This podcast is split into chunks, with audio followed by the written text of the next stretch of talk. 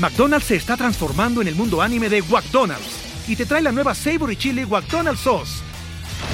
Los mejores sabores se unen en esta legendaria salsa para que tus 10-piece chicken wack papitas y Sprite se conviertan en un meal ultra poderoso. Desbloquea un manga con tu meal y disfruta de un corto de anime cada semana. Solo en McDonald's. ba baba go! En McDonald's participantes por tiempo limitado hasta agotar existencias.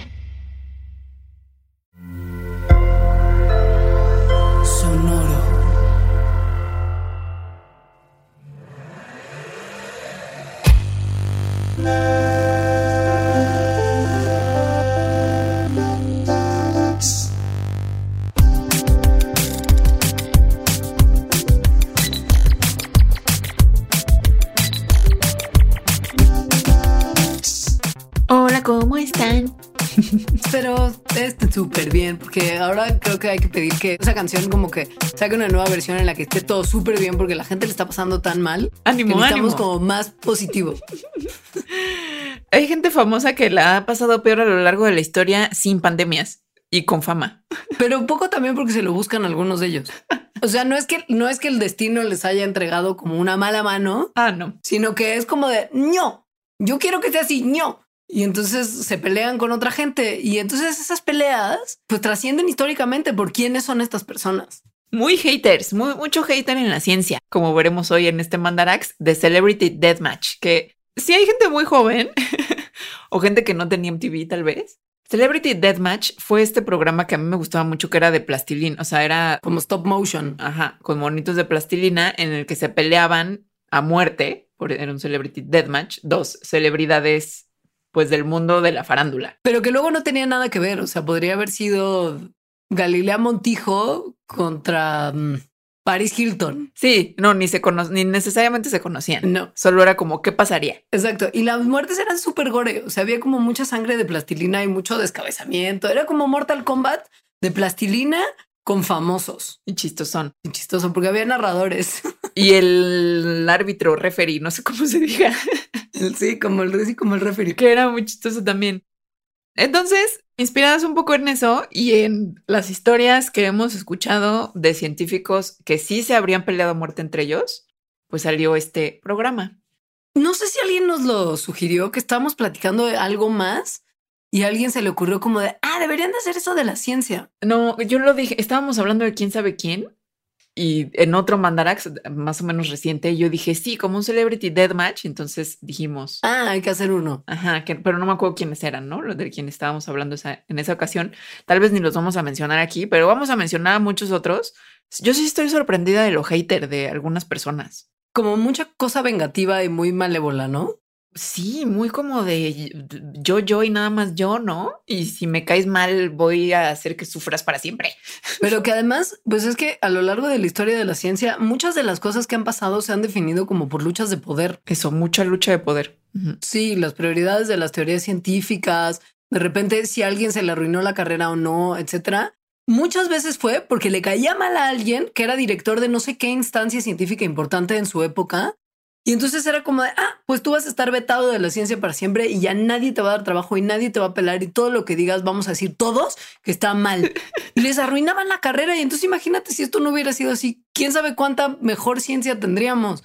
Pero no, porque el ego de la gente está tremendo. Y sigue siendo así, o sea, muchas instancias, solo que esto se sabrá pues en 200 años, ¿no? En los libros de historia de- del futuro. Exacto. Pero bueno, vamos a empezar, vamos a ir como de, de atrás para adelante, de atrás en el tiempo. Y probablemente este programa tenga una parte 2, porque de verdad hay muchísimos. Ahora siento, no sé cómo lo viste tú, que mientras más hacia el pasado, más hate había. Sí, O sea, como que antes, como que los, como que en las partes iniciales de las disciplinas científicas y naturalistas, había odios todavía más pronunciados que en tiempos más recientes. como que les daba menos pena, ¿no? Sí. O quizá tenían menos que hacer. Entonces estaban como en su casa rumiando su odio durante meses mientras llegaba la carta en la que alguien les daba la razón, ya sabes, porque no había, o sea, se, toda la comunicación era por correo y el correo no es que viajara como el correo viaja ahora. Era como durante semanas estar viajando la carta. Entonces, imagínate que mandas una carta con tu odio y tienes que esperar semanas hasta que te la contesten. Entonces ahí se te bota todavía más. También era, era una época en la que pues pon tú que los duelos a muerte eran comunes, o sea, y aceptables. O sea, era como una manera aceptable de terminar un conflicto. Sí, total, la gente era más visceral. Pero bueno, empecemos. Siglo XVII. Uno de los científicos, bueno, naturalistas más, más, más importantes, o sea, es como, como el arquetipo de la ciencia, ¿no? Que es Newton. Y pues a quien odiaba, al parecer odiaba a mucha gente, Sí. pero bueno, odiaba en particular a Leibniz. Ellos protagonizaron una de las disputas más famosas de toda la historia de la ciencia y ocurrió más o menos hace 300 años. ¿Cuál fue el motivo de la pelea? Se preguntarán, que es una cosa que claramente ustedes y yo pelearíamos a muerte por ella. Determinar la prioridad, o sea, ¿quién descubrió primero? El cálculo infinitesimal. O sea, sí es importante y obviamente pues se sabía, ellos sabían de la importancia del descubrimiento y que iba a pasar a la historia, pero chale, Sí, podrían haberlo resuelto de otra forma, pero bueno, o sea, la verdad es que Newton después de esto dijo una frase que es una frase célebre de él, que dice, los segundos inventores no tienen derechos. Así dijo. wow. Entonces, bueno, la historia va así. En 1665, Sir Isaac Newton, o sea, también hay que tomar en cuenta que Newton en ese momento ya era una persona muy, muy importante para la ciencia. Entonces, Isaac Newton, que ya era un ser, inventó una cosa, creó una cosa que le llamó el método de las fluxiones, que es un sistema para calcular cómo las cantidades varían, ¿no? Entre ellas. Entonces, no publicó su método de inmediato porque tenía como inseguridades. Le preocupaba que lo fueran a criticar. Lo publicó unos 40 años después, o sea, en 1704. Pero en todos esos 40 años, en 1673, Leibniz creó el método más o menos igual, que básicamente es el cálculo infinitesimal. O sea, lo crearon dos veces. Y se tardó también un poco en publicarlo, pero no tanto, lo publicó en 1684. Y eso significa que lo publicó antes que Newton. ¿Qué es el cálculo infinitesimal? Seguro es algo que ustedes ya trataron por todos los medios posibles de borrar de sus memorias de sus clases de secundaria de matemáticas De prepa. de prepa. Nadie de nosotras los va a juzgar. O sea, francamente, nosotras también tratamos ya de olvidarlo. Yo no lo traté, solo sucedió. Lo llamamos simplemente cálculo y es una rama muy importante de las matemáticas. A ver, sí sabemos que es importante. Matemáticos y físicos, por favor, no se claven. Sabemos su importancia. Miren, de la misma forma en que la geometría estudia el espacio y el álgebra estudia las estructuras abstractas, el cálculo lo que estudia es el cambio, más concretamente los cambios continuos. Y se divide quinto de prepa, cálculo integral, y sexto de prepa, cálculo diferencial. El cálculo integral tiene como base las integrales y el cálculo diferencial las derivadas. Para lo que sirve, pues, para lo que se usa, es para resolver problemas como encontrar la tangente a un punto de la curva, hacer mediciones exactas de longitudes, áreas y volúmenes curvos. O sea, cosas que para uno que estudió como ciencias sociales o algo así, son siempre muy importantes y se usan recurrentemente a lo largo de la vida. O sea, la tangente en el área bajo la curva es algo que a mí me aqueja cada tanto. Estoy cotorreando, pues, pero sí hay gente que neta sí no lo volvió a usar jamás. O sea, pero sí, pero de usarlo de yo haber hecho un cálculo, No. o sea, de este tipo de, o sea, de cálculo del de Leibniz y Newton, pues lo hice en la prepa y ya. O sea, hacer una derivada, no volviste. Sí, no. Ah, no. Entonces, bueno, Newton sí fue el primero en comenzar a sentar las bases del cálculo infinitesimal. Pero esto de que no quiso publicarlo porque tenía miedo a la crítica hizo que Leibniz lo publicara primero. Y entonces empezaron con eso, pues una disputa. La disputa era obviamente quién fue el primero en haberlo inventado. Empezaron a intercambiar una serie de cartas que eran pues bastante cordiales, ¿no? Hasta que en 1671 Leibniz le avisó ¿no? a Newton de su método y Newton le envió una parte de lo que había del método de Newton, ¿no? que todavía no había publicado. Leibniz tampoco había publicado en ese momento. Newton ya tenía escrito los libros, pero eso, ¿no? Igual no lo publicó. Entonces, en esa serie de cartas, o sea, cuando todavía ninguno de los dos publicaban y como que se estaban enseñando las cosas y mira, yo hice esto, ta, ta, ta, pues todo era como halagos, todo era muy cordial, pero a la vista como de lo que vamos a saber después, muy probablemente todos esos halagos y esa cordialidad era poco sincera. Porque después, en las comunicaciones que tenemos, ¿no? De, de, de estos dos personajes, empezaron a llegar como cartas, no nada más de ellos, sino de colaboradores y ayudantes de ambos, que les empezaron a mandar a otros matemáticos de la época, en donde se empezaron a posicionar a favor o de Leibniz o de Newton. Es decir, ya se empezaron a formar como bandos y otras personas importantes a formar parte de uno u otro bando. Ellos en algún momento pues, sí se vieron, se pidieron perdón y fue como sí, sí, lo siento mucho, pero no quería decir esto para nada, que el pleito se hubiera resuelto para nada. De hecho, Newton lanzó un ataque así de ta, ta, ta, contra la personalidad de Leibniz. O sea, lo acusaron de plagiario, aun cuando la historia nos muestra que Leibniz sí sacó la idea independientemente. O sea, no fue que cuando Newton le mandó sus, sus, sus materiales no publicados, Leibniz dijo, oh Dios mío, aquí hay algo que yo no tenía. O sea, Leibniz le había mandado algo que ya estaba. Leibniz no copió nada. No copió nada. No. Y lo peor es que como Newton era un tipo súper poderoso, lo que le estaba acusando, o sea, sus acusaciones sí pegaron. Y al final, pues quien se quedó con el crédito del cálculo fue Newton, mientras que Leibniz acabó pobre y sin ningún tipo de reconocimiento. Pero además, o sea, Leibniz se murió en 1716 y a pesar de que ya se había muerto y Newton era famoso y ya todo el mundo le decía, sí, sí, tú ya inventaste el cálculo, siguió durante 10 años más, hasta que se murió, llenando páginas, o sea, eh, como diciendo que su derecho de ser el inventor del cálculo. O sea, si yo como intenciando sobre Leibniz muerto es un plagiador, yo lo inventé. Es que Newton era muy, como era como muy obsesivo. O sea, en algún momento otro científico, no sé si habrá sido, no, no me acuerdo exactamente quién fue, la verdad no quiero mentir, pero creo que era Halley, el del cometa. Según, según recuerdo vagamente, este científico que podría o no haber sido Halley se acercó una vez a Newton como a pedirle ayuda para resolver un problema matemático como para una competencia, como un concurso de ñoños en el que era como quién puede resolver primero este problema. Y Halley fue con Newton y fue como de canal, tírame un paro y ayúdame con este problema. Y Newton dijo, ¿cómo no?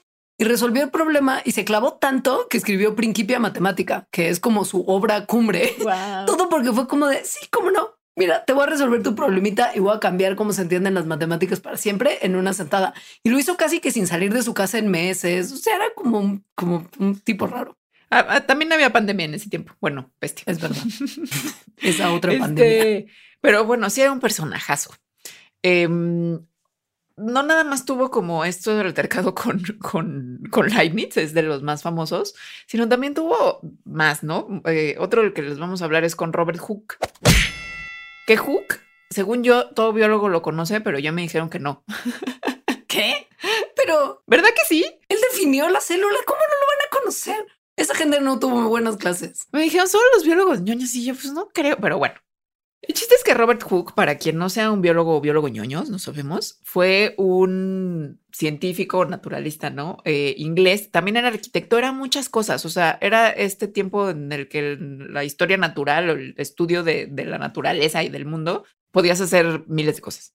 Entonces, mejoró el microscopio, eh, exploró la estructura de los copos de nieve, de las pulgas, de las liendres, de plantas. O sea, al estudiar plantas con microscopio, descubrió y acuñó el término célula, que viene de las celdas, ¿no? De las celdas en donde vivían como monjes, o sea, como de cuartitos chiquitos. Eh, fue la primera persona en visualizar microorganismos. Como que los vio, pero no los clasificó como, o sea, fue como, mira, algo flota. Sí, los vio. Exacto. Sí, exacto, saber qué eran. Ajá y estableció que la experimentación era un paso muy importante para la investigación científica. Además de estas cosas, hizo trabajo pionero en óptica, en gravedad, en paleontología, en arquitectura y en más cosas. Entonces, no nada más es por las células, sino sí era como muy activo en muchos em, ámbitos de su, en esa época. Algo que pues medio que enojaba a Newton. Y es probablemente por eso que no nadie más que los biólogos ñoños en la mente de las personas que ahorita encuestó conoce a Hooke, porque Newton se encargó de que nadie supiera quién era Robert Hooke. Sí, también lo que le pasó a Robert Hooke es que el que mucho abarca poco aprieta, que ahorita vamos a ver. Eso pasa también. Pero bueno. Lo que pasó en, en el principio de este pleito fue cuando Newton metió su primer artículo a la Royal Society en 1672. Aquí Newton afirmaba correctamente que la luz era una partícula, contradiciendo las propias ideas de Hooke sobre el tema. O sea, es que ahora sabemos que pues un poco todos tenían razón, pero en el momento era un pleitazo. Lo que pasó fue que eh, como Newton en ese momento todavía no era Isaac Newton, un montón de científicos empezaron a lanzar ataques contra el paper de Newton y contra su metodología. Y quien más se peleó fue Hooke y su posición, la de Hooke, no la de Newton, en la Royal Society, hizo que sus comentarios fueran todavía más humillantes y se carteaban con odio. Y las conversaciones en cartas empezaron a volver cada vez más duras y más como de te odio. Sí, yo te odio más. O sea, eran dos egos gigantescos. Entonces, eh, eh, cultivaron este odio y esta, y esta rivalidad durante muchos años hasta que en 1687 Newton publicó el Principia Matemática, donde incluye la ley de la gravitación universal. O sea, nada más, una cosita de nada. Pero la cosa es que Newton, o sea, como que de repente cuando nos cuentan de la ciencia y que Newton y la gravedad y tal, está hasta la historia, ¿no? De que le cayó una manzana en la cabeza y dijo, ah, esto es ¿no? la gravedad y se le ocurrió nada más así y pues eso no pasa nunca. O bueno, casi nunca, ¿no? O sea, entonces Newton no era el primero en postular que había una fuerza que mantenía como en lugar, o sea, como que agarraba a los cuerpos celestiales en el lugar en el que están, ¿no? O sea, como que los mantenía ahí sino que era una idea que toda la comunidad científica, bueno, que la comunidad científica de ese momento había estado ya como hablando y no discutiendo por muchos años.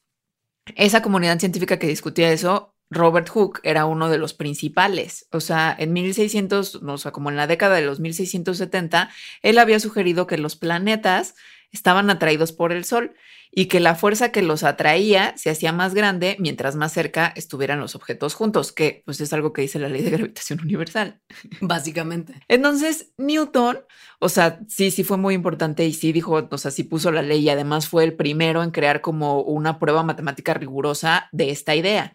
Pero pues Hooke cuando vio el Principia, entonces pensó que pues habría sido imposible que Newton llegara a esto sin haber escuchado de la idea que el mismo Hooke había dicho antes. Entonces se ardió. Se ardió mucho y trató de ganar algún tipo de crédito por la influencia que tuvo en el pensamiento de Newton, mientras Newton categóricamente negaba que Hooke hubiera tenido ningún tipo de influencia en eso, más que una así como mega mínima que le ganó una minúscula mención en el tercer volumen de Principia. Y pues el problema es que en parte Hook un poco se lo buscó, porque al punto número uno era un pedero, pero punto número dos también el tipo estaba en todo. Estaba estudiando cosas que tenían que ver con biología, estaba estudiando cosas que tenían que ver con física, era al final del día arquitecto. Y justo lo que decía Alejandra hace rato, el que mucho abarca, poco aprieta. Él no apretó en el sentido que no, no se preocupó nunca por desarrollar las pruebas como rígidas y duras que necesitaba para respaldar muchas de sus ideas que eran correctas. Y bueno, la historia, pues Newton se convirtió en uno de los científicos más reconocidos hasta ahora. Hooke, pues al parecer lo conocen los biólogos, tal vez solo los ñoños. en 1713 murió Hooke. Eh, Newton eh, fue el presidente de la Royal Society y, bueno, Hooke también lo había sido. Pero entonces cuando Newton se volvió presidente de la Royal Society con Hooke ya muerto, fue la, o sea, quitó el único retrato que había de Hook en la Royal Society. O sea, también ya muerto, ¿no? Como de Leibniz ya muerto. O sea, no, no acababa con la muerte de sus rencores. No. Y pues mientras crecía la reputación de Newton, la de Hooke se deterioraba. Se creó una narrativa que, insisto, con lo que platicamos es difícil no creerla, de que era un científico que estaba medio amargado, que se estaba, y esto sí no es cierto, que se está tratando de robar el crédito del trabajo de los demás. O sea, se, otra, otra acusación de plagio del señor Isaac. Y mientras más crecía Newton, el legado de Hooke se volvía como a los ojos de la gente más vengativo, patético y celoso. Porque además Hooke no se peleó nada más con Newton, se peleó también con, por ejemplo, un teólogo alemán que se llamaba Henry Oldenburg, que decía que le había robado la idea de uno de sus relojes, o sea, como que era un tipo conflictivo. Sí. Pero sabes que es muy chistoso de todo. ¿Te acuerdas que te conté hace un minuto lo de Halley? Ajá. Sí, era Halley. Ya me acordé. ¿Y sabes quién fue el, el científico que retó a Halley a resolver ese acertijo matemático? ¿Era Hook? Era Hook. No. Wow. Entonces por eso Newton fue como de sí, mil veces sí, Edmund. What a time to be alive. O sea, what a time to be alive. Porque además, pues hoy recordamos a Edmund Halley por el descubrimiento del cometa. Sí. Pero la realidad es que él fue el que empujó a Newton también a desarrollar las ideas de uno de los libros más como fundacionales en la historia de la ciencia. Wow. Que está bien chido y todo porque Hook. O sea que está muy loco, muy loco. Sí, tanto Hook como Newton, pues personajes eh, darks. Darks, ¿no? En su personalidad. Pero él no fue el único par de científicos darks de los primeros siglos del desarrollo de la disciplina que nos tiene hoy aquí. Uy, no. Esa disciplina estaba llena de gente que es muy pedera. O sea, digo por Hook, porque Newton igual no se clavó tanto en cosas de la ciencia natural como Hook. Pero bueno, llegamos al siglo XVIII y wow, llegamos a otro de los peores tipos del peor carácter de la historia de la biología. Esto está increíble porque, a ver, es mega famoso. Es Linneo, Carl Linnaeus, que, que es nada más y nada menos el creador de la nomenclatura binomial y además que describió y le puso nombre, pues a básicamente todo. O sea, todo lo que estaba descubierto hasta ese momento. A ver, pero lo peor es que Linneo no solamente hizo historia en todo lo que estás diciendo y a la fecha seguimos poniéndole nombre a las especies gracias, o sea, con su sistema y gracias a lo que él planteó, pero su, su venganza y su manera de ponerle nombres a algunas especies se sigue usando hoy. O sea, hay científicos que hoy también toman esa parte del legado de Linneo y siguen haciendo lo mismo que él. Ahorita entenderán de qué estamos hablando. que es algo que me encanta. O sea, es como soy el Linneo, tengo, tengo el poder de ser el taxónomo más poderoso, lo voy a usar para burlarme de gente y que se queden los nombres grabados para siempre, porque pues, le pones el nombre a una especie, pues es el nombre de la especie. Ah. Entonces, uno de sus rivales, así más acérrimo rival, era eh, George Louis Leclerc con el conde de Buffon. Buffon con doble F, esto es importante. Entonces, Buffon era un naturalista francés, un matemático, cosmólogo, enciclopedista, o sea, también era como un hombre de su época. Y una parte importante es que su carrera se centraba como en un proyecto gigante que le llamaba eh, la Enciclopedia de la Historia Natural o Historia Natural nada más, en donde planeaba que contuviera todo el conocimiento conocido hasta ese día sobre el mundo natural. Entonces, hizo muchísimos. O sea, él planeaba que fueran 50 volúmenes, nada más logró publicar 36 hasta antes de su muerte. Pero Buffon era muy crítico de los métodos de Linneo para categorizar especies. O sea, consideraba la taxonomía de Linneo, que era pues lo que Linneo hacía, absurda. Entonces, eso ardía a Linneo muchísimo, se odiaban. Eh, Linneo respondiendo, ¿no? Como a las críticas, y esto es una cita, dijo, Bufón no es particularmente como... Educado. Educado, ajá. Es más bien elocuente y eso pues cuenta por algo. Qué carácter, eh, la verdad. Pero entonces, en un artículo eh, en 1858, Linneo empezó a escribir el género bufonia, que viene de bufo, o sea, de la palabra bufo, que en latín es la palabra para, para sapo. Empezó a escribir bufonia con dos Fs, o sea, así como, ay, me equivoqué, ahora bufonia se escribe con dos Fs. Esto al parecer, como para hacerle burla a bufón porque son unos sapos bastante feos. Me da mucha risa que mi maestra de historia y filosofía de la biología en la carrera, que es primer semestre, insistía muchísimo en pronunciar el nombre de Buffon correctamente. Entonces, cada vez que hablaba de Buffon decía Buffon. Y era como, señora, puede decir Buffon, no pasa nada. Buffon. Buffon. Pero bueno, en otros casos, fuera de Buffon, Linneo sí usó como su poder para insultar gente directamente, no nada más haciendo pequeñas modificaciones en una F de más, sino, o sea, cosas que eran como directamente insultantes. Porque, por ejemplo, o sea, como que también hacía mucho de honrar a sus colegas, a los que sí respetaba, poniéndole sus nombres a cosas padres, pero como que yo siento que igual una vez que puso esa F, algo se le votó y fue como de, si me caes mal, te voy a escoger un bicho horrible o una planta horrible y se va a llamar por ti, así, pero con todos sus nombres, no es una diferencia de una letra. Estarás inmortalizado para siempre. Exacto. Por ejemplo, un colega suyo botánico, Johann George Sigesbeck, tiene ahora un género de, de hierbas malas, como de maleza, que sacan una sustancia que huele feo, que se llaman Sigesbeckia. Porque pues, ahí sí ya no hay posibilidad de duda. Sigesbeckia. Todo el género. O sea, son varias especies. Todo el género de Sigesbeckia. Y la pregunta es, bueno, pero ¿qué demonios le hizo Sigesbeck que Linneo le puso a todo el género de plantas apestosas su nombre? Pues mira, en 1737 Sigesbeck habló mal de cómo Linneo categorizaba las plantas por sus órganos sexuales, diciendo que era una repugnante prostitución. O sea, él era como medio mochilas. Poco. Era mochilas, sí. Sí, prostitución es que es una palabra en inglés rara. Es como más bien, pues como una cosa muy del siglo XVIII. Muchos, de mucho sexo, pues, que no está Decía bien. que era que, que ponerle, que describir a una flor que así fertiliza otras 20 flores por esa característica era inmoral sexualmente. O sea, de hecho creía que la flor per se, o sea, que la flor misma era inmoral. Exacto, como depravado. Es como de vato, es una flor. Relájate muchísimo. Pues eso hacía Linneo. Era malo, sí.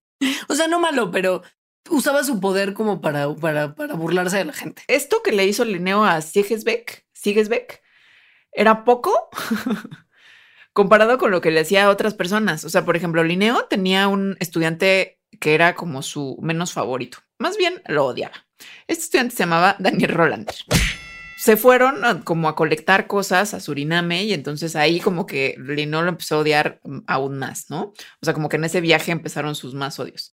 Rolander, o sea, el estudiante regresó del viaje y no le quiso mostrar todo lo que había colectado a Linneo. Entonces, Linneo se enojó muchísimo, entró sin permiso, o sea, entró ilegalmente a la casa de su estudiante, Daniel Rolander, se robó los materiales, hizo que fuera como vetado de organizaciones académicas y además, o sea, además de que hizo todas estas cosas que obviamente están muy mal, siguió como con su, con su poder de inmortalizar sus desdenes al nombrar especies, porque le puso a un escarabajo, a una especie de escarabajo, el nombre Aphanus rolandri. Aphanus en griego significa inconspicuo. O sea, le nombró una especie poniéndole Rolandri es inconspicuo, ¿no? Básicamente. Y pues mira cómo nadie sabe de Roland y de los Rolander, porque pues seguramente por pelearse con Linneo ya no trascendió su trabajo. Y, y aunque hubiera sido intrascendente, o sea, ¿qué onda con de verdad meterte y robarte los materiales y luego además seguirle echando mierda con el nombre de una especie? Es como ya hiciste bastante mal, mejor déjala ahí. No, no, muy heavy, muy, muy, heavy, muy darks, muy, o sea, nada, nada bien. Y justo lo que te contaba antes, ¿no? Hay muchos otros científicos que han seguido, porque ahora ya cada quien le puede poner, usando el método de clasificación popularizado por Linneo, el nombre que se le dé la gana a una especie que descubre. De hecho, tú tienes una especie que alguien bautizó en tu honor, una lagartijita. Creo que al final nunca sucedió. Solo me engañaron. Ah, bueno, pero iba a suceder, quién sabe. En fin, lo que pasa es que entonces la gente puede como bautizar especies como sea. Hay cosas, hay nombres bien padres, Sí. como hay muchos bichos que se llaman por David Bowie. O sea, hay cosas como muy chidas, Hay uno de Pikachu. Ah, no, esa es una proteína. creo. pero bueno, da igual. O sea, le puedes poner Sí. un poco el nombre que quieras a lo que quieras mientras tú lo descubras.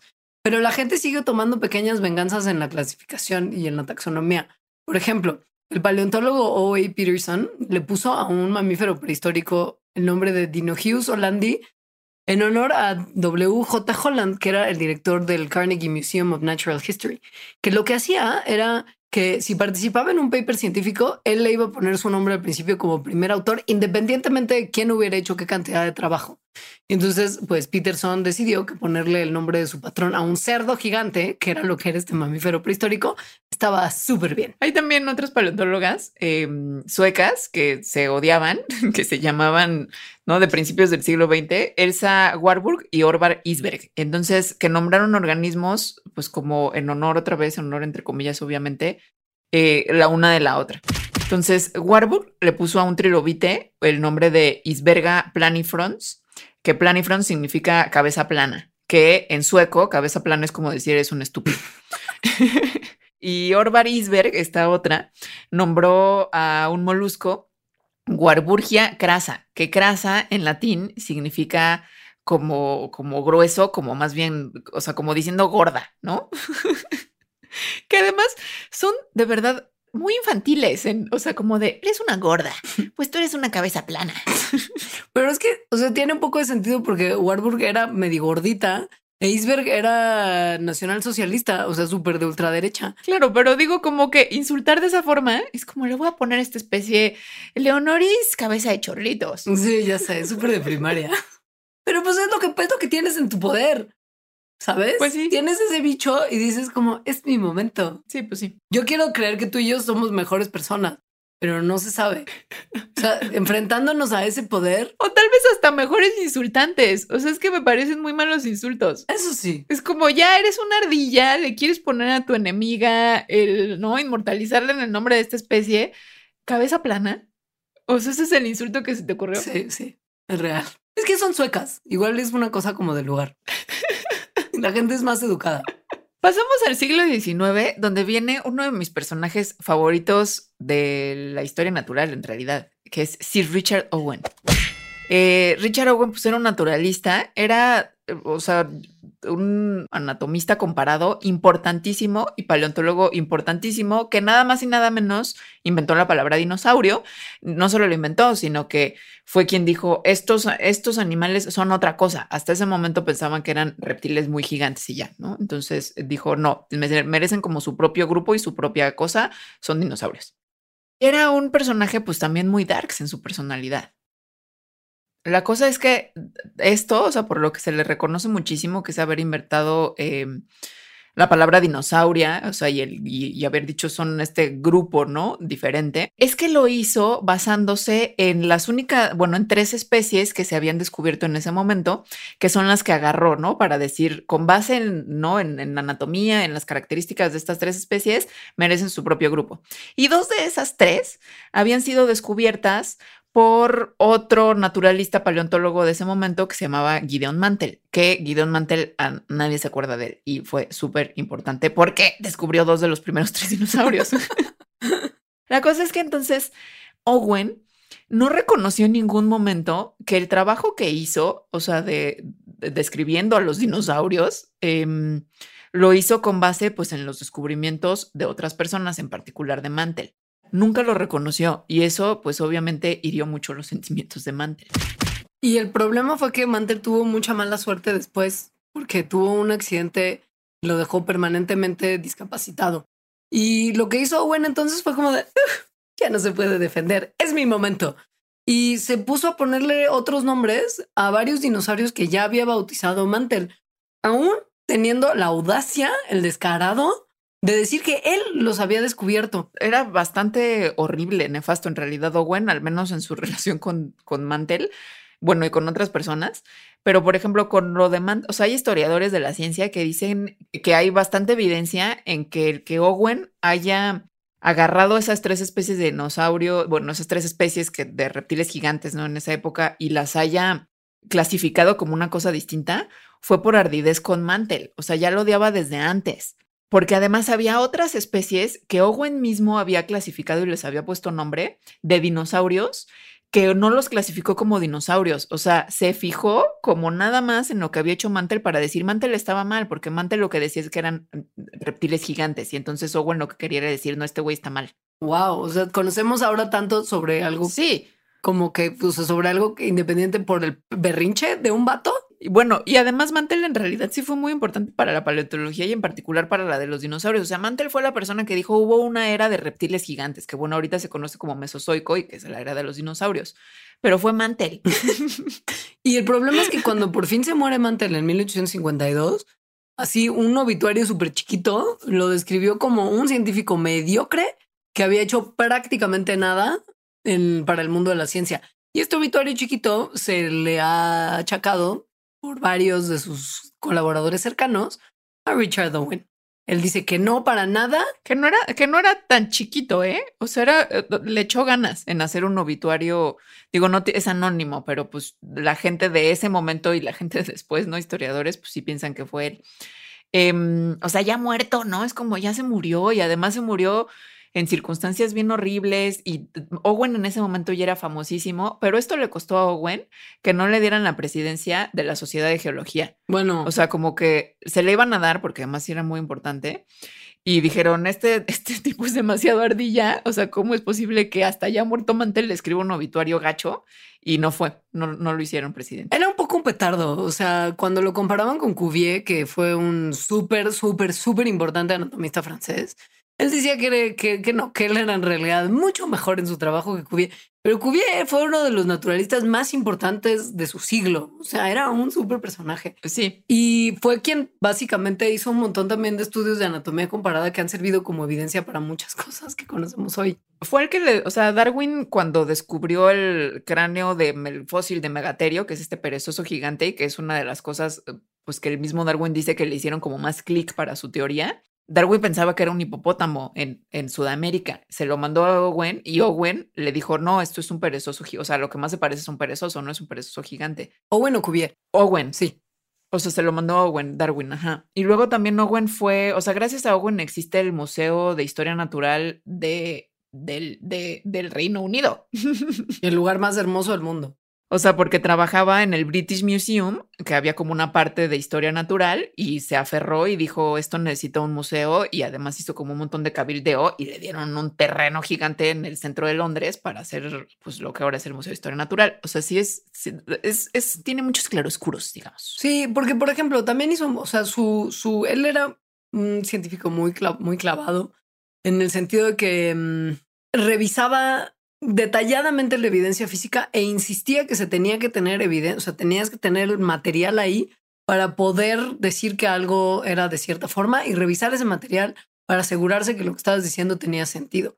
Y esto hizo que ayudara a que se rechazaran un montón de ejemplares que gente que era mucho menos rigurosa había anunciado que existían y que eran una cosa en particular.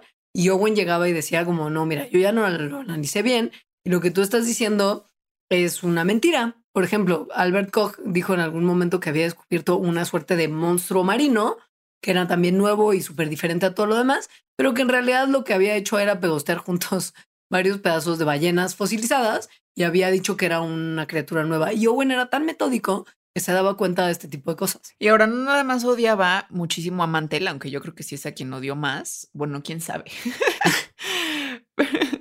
Pero después tuvo un altercado que además era un altercado como de muy en la vida pública, o sea, salía en los periódicos, les hacían caricaturas con Thomas Huxley, que era, que es a quien se conoce como el bulldog de Darwin. Thomas Huxley se volvió como súper evolucionista, ¿no? Este, y en contraste, Owen, pues era pues, antievolucionista, o sea, era, era más o menos lo que se le podría llamar creacionista en esta época, es decir, no pensaba que las especies surgieran por evolución era muy religioso también, ¿no? Em, entonces, y Huxley, que también era un personajazo, también era como mega aferrado y dijo, no, evolución, y si no es evolución, todo está mal. Entonces se peleaban, o sea, tenían como discusiones públicas y eso, y en la prensa y así, sobre estas dos posiciones, en particular sobre una cosa que tiene que ver con, con el cerebro de los gorilas, que para Owen era evidencia, una, una parte que según él existía en el cerebro de los gorilas más bien que no existía y que en los cerebros humanos así, que según Owen era donde se alojaba el alma y que eso era prueba de que no había evolución. Entonces, eh, eh, bajo, esa, bajo esa disputa empezaron a tener como estos, no, como estas argumentaciones públicas en donde pues, se tiraban malísima onda, o sea, se ridiculizaban mutuamente. En 1868, Huxley tuvo bien señalar una serie de errorcitos que había hecho Owen en su descripción de Archaeopteryx y usó los errores estos para como rechazar la interpretación que Owen había hecho de que ese fósil pertenecía a un ave, no a una forma de transición entre aves y reptiles. O sea, eran, eran muy, eran muy, muy enemiguitos. Incluso, incluso para, para estos momentos en el que, repito, todavía era aceptable terminar una discusión con un duelo a muerte. Incluso para esos tiempos ya se les consideraba como a su antagonismo fuera de lugar. O sea, ya era como, están muy extremos ustedes dos. Y es que Owen no fue, Huxley no fue el primer revolucionista con el que se peleó. O sea, tuvo bien también agarrar pleito con The Evolucionista. O sea, con el señor Charles mismo. Claro, porque lo odiaba, porque era como la representación de las ideas que consideraba peores para el mundo. Y que además estaba teniendo evidencia que venía de su disciplina principal, ¿no? O sea, sí. como un poco que, que se utilizara pues, evidencias, ya me imagino.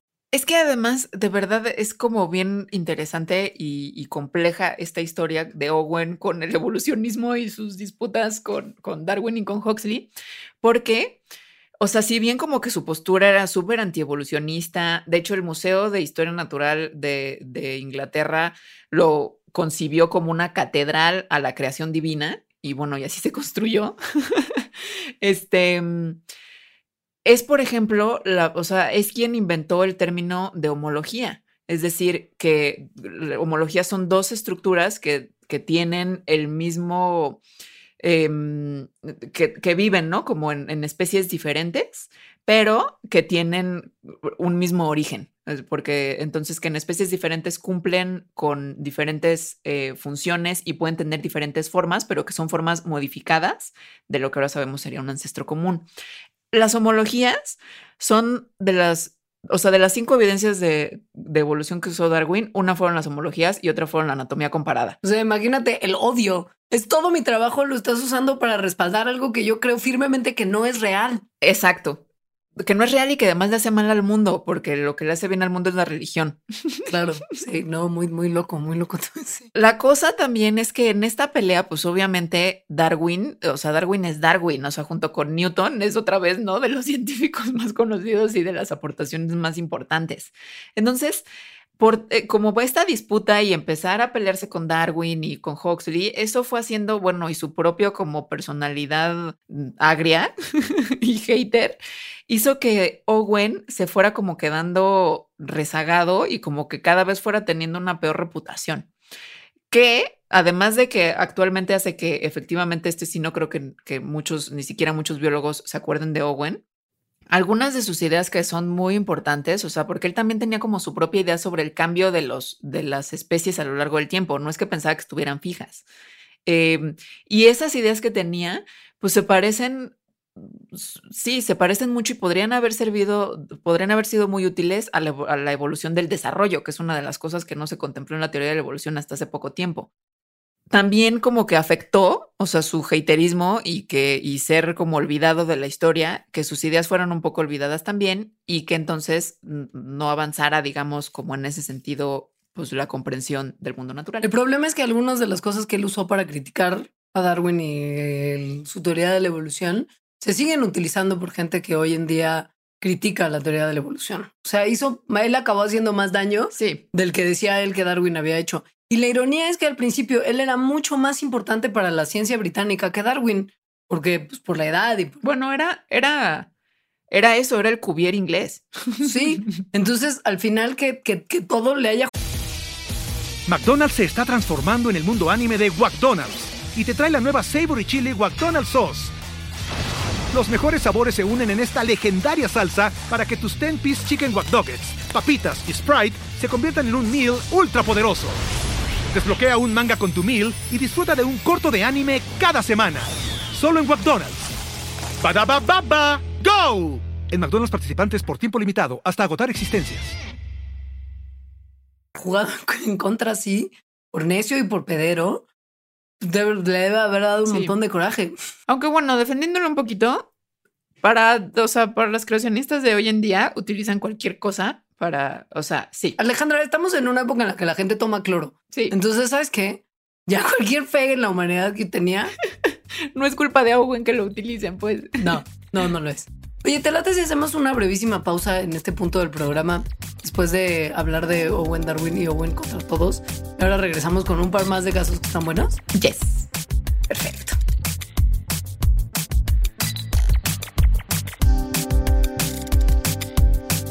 Patreon.com Diagonal Mandarax.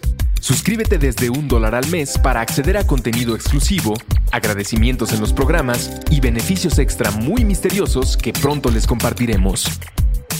Patreon.com Diagonal Mandarax.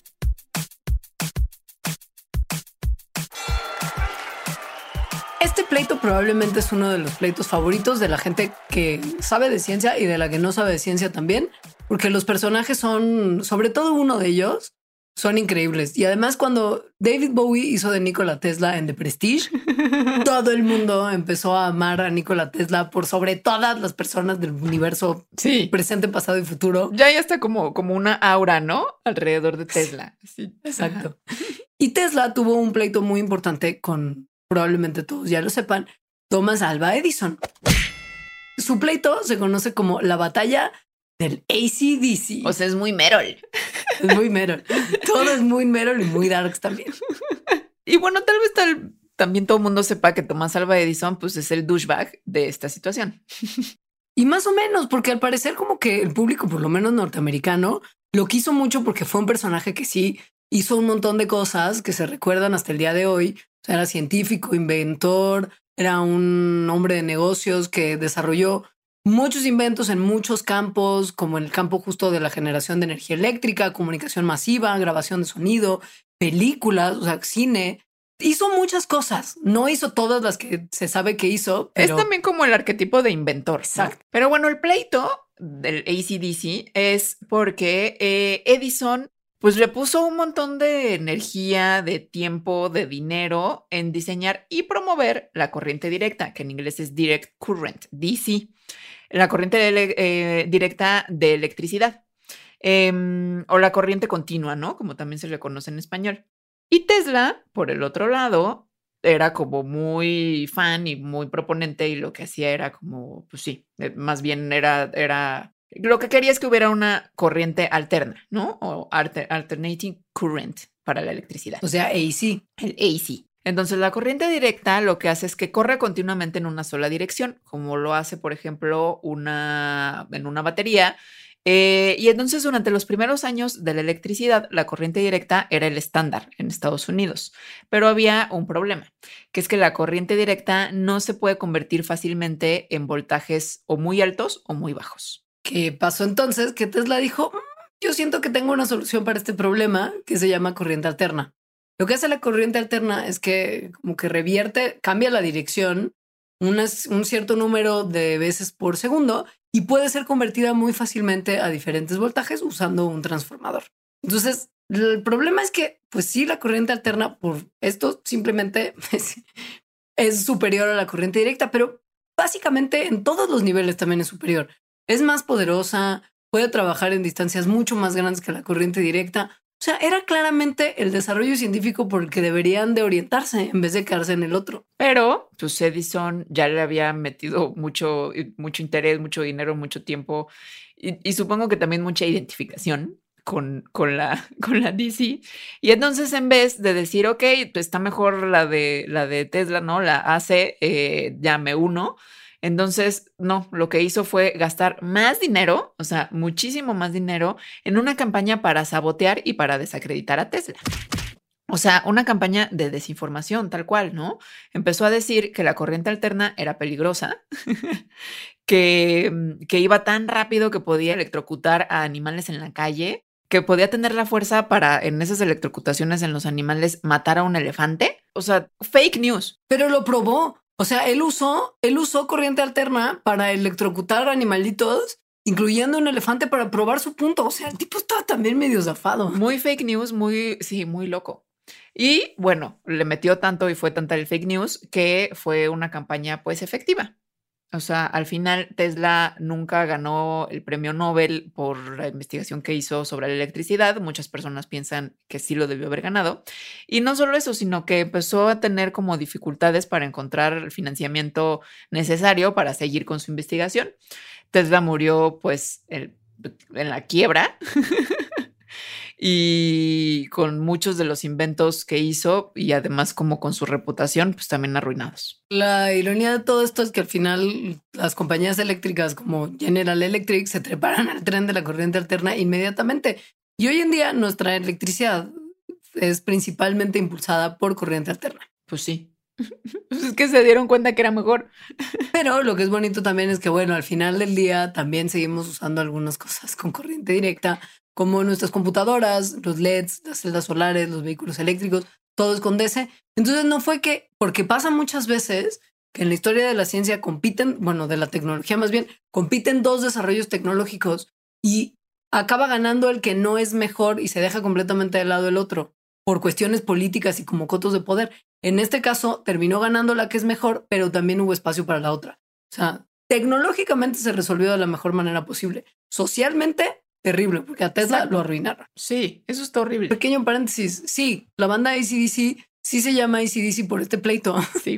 Malcolm, Malcolm y Angus Young, que son los, los dos jefes de la banda, desarrollaron la idea del nombre del proyecto cuando su hermana Margaret vio las iniciales ACDC en una máquina de coser. Y ACDC, AC con guion DC, es una abreviación que significa que es corriente alterna, corriente directa, la manera en la que se alimenta de electricidad ese aparato en particular. Sí, no sé si por la disputa en sí, si la conocían, pero por la corriente sí. Me encantaría pensar que ahora lo saben y entonces son fans de Tesla. Tal vez sí. pero no. No, no lo sé. Otra disputa, mm, pues famosona del siglo XIX es la de Robert Koch y Luis Pasteur. Algo muy importante son las nacionalidades de estos dos personajes. Luis Pasteur pues, era francés y Robert Koch era alemán. Y ambos, al parecer, eran bastante nacionalistas, lo cual esto se va a hacer, va a ser un detalle importante después. ambos son considerados pues fundadores de la bacteriología médica, que ahorita se le llama la microbiología médica, que es una rama de las ciencias médicas que se dedica a la prevención, el diagnóstico y el tratamiento de enfermedades infecciosas. O sea, algo súper importante. Mega. Y la verdad es que ellos coincidieron, así como físicamente se vieron muy poquitas veces, eh, pero esas poquitas veces fueron suficientes para crear un montón de controversia y de polémica y de disputa y de odio entre ambos. Mucho también producto de, de Lost in Translation. O sea, esto es muy chistoso, pero el que ninguno de los, de los dos hablara el lenguaje del otro y tuvieran que tener un intermediario que les tradujera, no ayudó nada. Sí, Nada.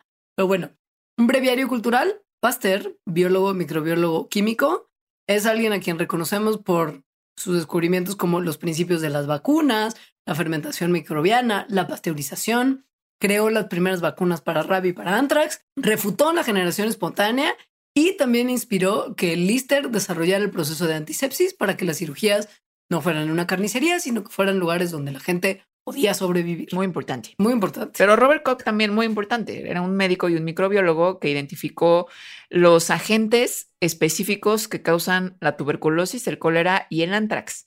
Y además también dio como mucho apoyo experimental al concepto de las enfermedades infecciosas. Entonces, eh, sus investigaciones llevaron a los postulados de Koch, que son como un una aproximación sistemática para que establece las eh, relaciones causales entre or- microorganismos y enfermedades específicas.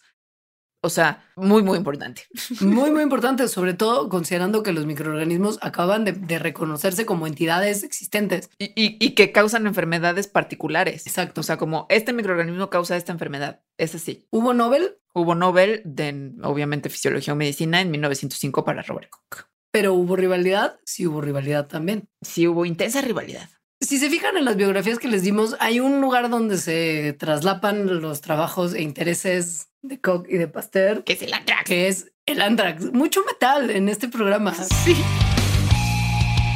Pero bueno, los dos estaban interesados en Antrax y ahí empezó el pleito, porque en 1876 Koch sacó un artículo sobre la causa del Antrax y para esa edad Pasteur ya no estaba necesariamente tan jovencillo, tenía 54 años y ya se conocía muy bien por su trabajo refutando la generación espontánea y por la teoría que, de que los microorganismos son los que causan la fermentación. Sí era más joven, como 20 Koch años era más joven. Ujú. Y Pasteur entre 1878 y 1880, o sea, un poquito después del paper original de Koch, Pasteur publicó varios papers sobre anthrax y cuando lo hizo, utilizó mm, consistente y neciamente el término para describir el anthrax que había acuñado otro bacteriólogo francés de nombre Daven. Para describir más bien a la bacteria que causa el antrax. Ajá. Exacto, en vez de lo que Koch había puesto como nombre de la bacteria, que era Bacillus anthracis. O sea, es- esto sí está bastante mala onda. pues necio, ¿no? Es como de, güey, ¿qué más te da? Si él ya escribió hace un par de años un paper sobre esto, usa su término y homo homogeneicen todo y esto lo va a hacer más fácil. Pero no, no solamente no lo hizo, sino que en una nota de pie de página, Pasteur sí reconoció el trabajo de Koch, pero le puso que él era el Bacillus anthracis de los alemanes. O sea, dijo que Koch era el anthrax de Alemania. O sea, mala onda. No sé si, no sé si fue exactamente así, pero, pero lo que hace en esta nota al pie es decir, sí sé de tu trabajo, en Alemania le llaman así, me vale madres, ¿no? Te digo, muchos problemas de traducción. Siguieron trabajando cada uno independientemente en Antrax, ahí pues ya como que se tiraban un poquillo de mala onda, pero todavía las cosas no empezaban a ser tan, tan virulentas. en 1881, Lister invitó a Koch a un congreso de medicina internacional que pues muy importante en Londres. Entonces, Lister, bueno, era como muy fan de Pasteur, ¿no? Admiraba mucho su trabajo en la fermentación, sobre la refutación de la generación espontánea. Todas esas cosas hicieron que Lister, bueno, y otras, eh, desarrollara el uso de antisépticos y la técnica de la antisepsia para la cirugía. Resulta que Pasteur también fue al mismo congreso, o sea, este congreso en 1881, donde presentó un artículo eh, de los resultados, sus propios resultados sobre la atenuación del antrax y la vacunación exitosa en, en borregos. Entonces, eh, Koch, durante ese mismo congreso, presentó una, una prueba de una técnica para, para, para de bacterias. Entonces, eh, no solo mostró como eso, sino que además hizo como una demostración, ¿no? De cómo se hacía. Entonces, Pasteur fue a esta demostración y dijo, oh, muy bien, señor, ¿no? O sea, como que ahí demostró un poco de admiración hacia el trabajo de Koch. Em, eso a Koch le gustó mucho porque, pues, Pasteur era, pues, mucho más grande y, y era Pasteur, ajá. Pero, pues ahí como que se dieron cuenta que Pasteur era francés y que Koch era alemán, o sea, como que dijeron, ah, o sea, aquí hay una cosa de mi enemigo rival en la guerra. Claro. O sea, como que ahí fue el momento en el que se conocieron tal cual y se dieron, o sea, como que les cayó el 20 de su antagonismo nacionalista. Porque, bueno, había habido una guerra muy importante en 1870, justo la guerra franco-alemana. Entonces, por más que en, ese, que en esa conferencia fueran medianamente civiles el uno con el otro, en corto empezaron a estar en plena bronca abierta, así, flagrante. Porque unos meses después de que se conocieran en Londres, Koch y sus alumnos publicaron varios artículos atacando el trabajo de Pasteur de atenuar el vacilo del anthrax para desarrollar vacunas. Y dijeron que sus cultivos no eran puros y que había hecho muchos errores durante sus estudios de la inoculación de los borreguitos. y Pasteur dice, no, no, no, no, no. Van a un congreso que fue en Génova en 1882 y ahí le respondió con detalle. Koch estaba en el público y Pasteur hizo todo un discurso sobre atenuación y vacunación para que Koch lo oyera, ¿no? Y en ese momento la cosa es que Koch estaba en la cumbre de su fama porque recién acababa de reportar el descubrimiento del vacilo de la tuberculosis hace unos cuantos meses. Y cuando Pasteur le dice en el Congreso como de, mira muchachito, mi trabajo estuvo bien y esto sí funciona porque A, B y C, Koch dice, uy, se pone todavía más perrito. Y le contestó ahí mismo de una manera pues ya bastante agresiva, lo cual al parecer fue muy incómodo para todo el mundo. pues obviamente, porque imagínate que esas eminencias estén peleando ahí como verduleras. En el Congreso. En el Congreso. La cosa es que al parecer mucho de lo que sucedió ahí se debe justo a Lost in Translation porque pues Pasteur hablaba francés y no hablaba alemán y Koch hablaba alemán y no hablaba francés. Entonces les, les traducían, o sea, eh, al parecer cuando Koch estaba ahí en el público escuchando, tenía como un amigo a un lado de él que le estaba traduciendo, ¿no? Como, como en tiempo real. Entonces, eh, Pasteur, cuando dijo cierta cosa, o sea, se refirió al trabajo, de, al trabajo publicado de Koch como una compilación de los trabajos alemanes y quien le estaba traduciendo a Koch le tradujo incorrectamente como arrogancia alemana. o sea, una cosa súper inocua, combinación de trabajos alemanes, fue traducida como arrogancia alemana. Obviamente, Koch se enojó. Obvio, pues es que sí. Y Pasteur no se, no se enteró por qué se enojó tanto, porque pues, su comentario había sido súper inocua y se quedó medio como súper calmado que es una cosa que cuando estás muy molesto y estás armando la de, pedo y la persona a la que se las estás armando de pedo está como de, pero ese problema está todo bien. Te arde más. Te da más coraje. y entonces pues le escribió una cosa como ya en un, en un periódico que, que, que era como la respuesta a todo ese drama y lo atacó de manera súper insultante. Coca Pasteur. Lo que dijo, por ejemplo, la que de acuerdo a lo que había escuchado, Respecto al tema de la inoculación contra el anthrax, todo lo que escuchamos fueron datos que no sirven para nada. Que Pasteur ni siquiera era un doctor y que todo este material solamente había servido como un vehículo para toda una polémica violenta dirigida contra él. O sea, lo que básicamente dijo fue que el trabajo de Pasteur ya estaba siendo hecho específicamente para darle la lata a él. Es como, vato, tampoco eres tan importante. Entonces Pasteur le respondió, le respondió públicamente como en una carta muy larga y al parecer además como muy sentida, en la que expresaba sorpresa sobre los ataques tan virulentos de Koch y además revisaba, o sea, como que en esa misma carta ponía las propias contribuciones de Pasteur, o sea, de sí mismo a la medicina y a la ciencia en general. Todo esto pues estaba como muy exacerbado, como muy alimentado más bien de las pasiones patrióticas de cada uno de los dos, que como ya hablamos, pues venían de la guerra franco-alemana y pues ambos personajes al parecer eran como muy chauvinistas, muy nacionalistas. Entonces, eso como pues alimentaba el fueguito, digamos. Cuando Pasteur publicó sus resultados sobre la vacuna de la rabia en 1885, Cox directamente se opuso a la vacuna y minimizó, minimizó otra vez el trabajo de Pasteur. Pero lo que creo que se le tiene que reconocer es que en corto se dio cuenta que el trabajo de Pasteur sí era bueno, se retractó del ataque y empezó a usar los métodos de Pasteur para desarrollar una vacuna parecida que protegiera también contra la rabia. Entonces, en este sentido, estuvo más o menos ok. Koch estableció un instituto para enfermedades infecciosas en Berlín estaba diseñado incluso para ser como el Instituto Pasteur de París. O sea, como que al final fue como de cámara, no, está bien. Sí fuiste súper importante y todo lo que hiciste estaba buena onda y yo voy a seguir un poco tus pasos en algunas cosas, todo chill, todo cool y eso pues como que ya ahí pasó. Pero ya me imagino la, ya me imagino ese congreso.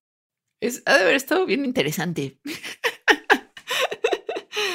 Sí, la neta sí.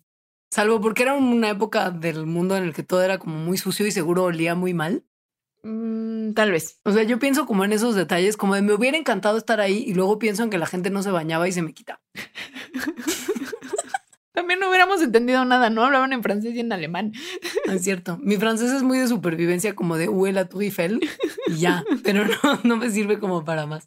Eh, ¿Te parece bien si lo dejamos aquí y dejamos como en pendiente una parte 2 de Celebrity Deathmatch? Hay mucho Celebrity Deathmatch, o sea, como tal vez ya se dieron cuenta. Y, eh, o sea, mucho, de todos los siglos. Muchas pasiones, sí. Sí. Pero sí, lo dejamos aquí. Y antes de despedirnos, de decir nuestras redes sociales, le queremos dar un súper agradecimiento a todas las personas que nos escuchan, porque eso hace que Mandarax pues, pueda existir, todas las personas que nos comparten, pero muy particularmente a todas las personas que son nuestros Patreon. Patreon, si no saben qué es, pues métanse a www.mandarax. No, patreon.com diagonal mandarax. Em, es un sistema en el que la gente nos apoya económicamente y es con lo que pues Mandarax puede seguir existiendo. Y dentro de todos estos Patreons vamos a mencionar a, algunos que son los Patreons como que, que nos apoyan más y que uno de los beneficios que obtienen, porque todos obtienen beneficios especiales, pues es que digamos sus nombres en agradecimiento en estos programas. Son Raúl Romero Lara, José Luis Almada, Mariana Abarca, Rigoberto Rivera, Sinue Hernández, Emilia Torres, Gonzalo Delgado, Alicia González, Cristian Mitre, Aaron Armando Flores Barroso, Jorge Díaz, Hugo Naín Torres, Pepe Flores, Jesús Rueda Becerril, Luis Adrián Andrade Bernal, Nora Fernández, Diego, Emma Prestamo, Adán Figueroa, Miguel Santiago Vera, Stevie, Catherine Black, Alexis Valeria Rico Rojas, Aldair González Sánchez, Marion Reimers, Arturo Moreno, Luisa Lane, Luis Ches, Teresa Fernanda, Fabiola Pasquel, Elisa Ortiz Hernández, Alberto Vera Zavala, Teresa Antonio y César de Jesús. Muchísimas gracias. Los queremos un montón a ustedes y a todos los patrones de todos los otros niveles también, por supuesto, pero agradecimiento especial. Si tienen alguna sugerencia, comentario o lo que sea, por favor escríbenos a las redes sociales de Mandarax, que son facebook.com diagonal las mandarax, arroba mandarax en Twitter, arroba las mandarax en Instagram y algo más puntual, si se les ofrece, nuestras redes sociales personales. Yo soy arroba leos. Y yo arroba alita-emo. Hasta aquí lo dejamos. Gracias a todos, gracias a Inés, gracias a Sonoro. Que tengan una muy linda mañana, tarde, noche. Y sí, hasta luego. Chao. Yes.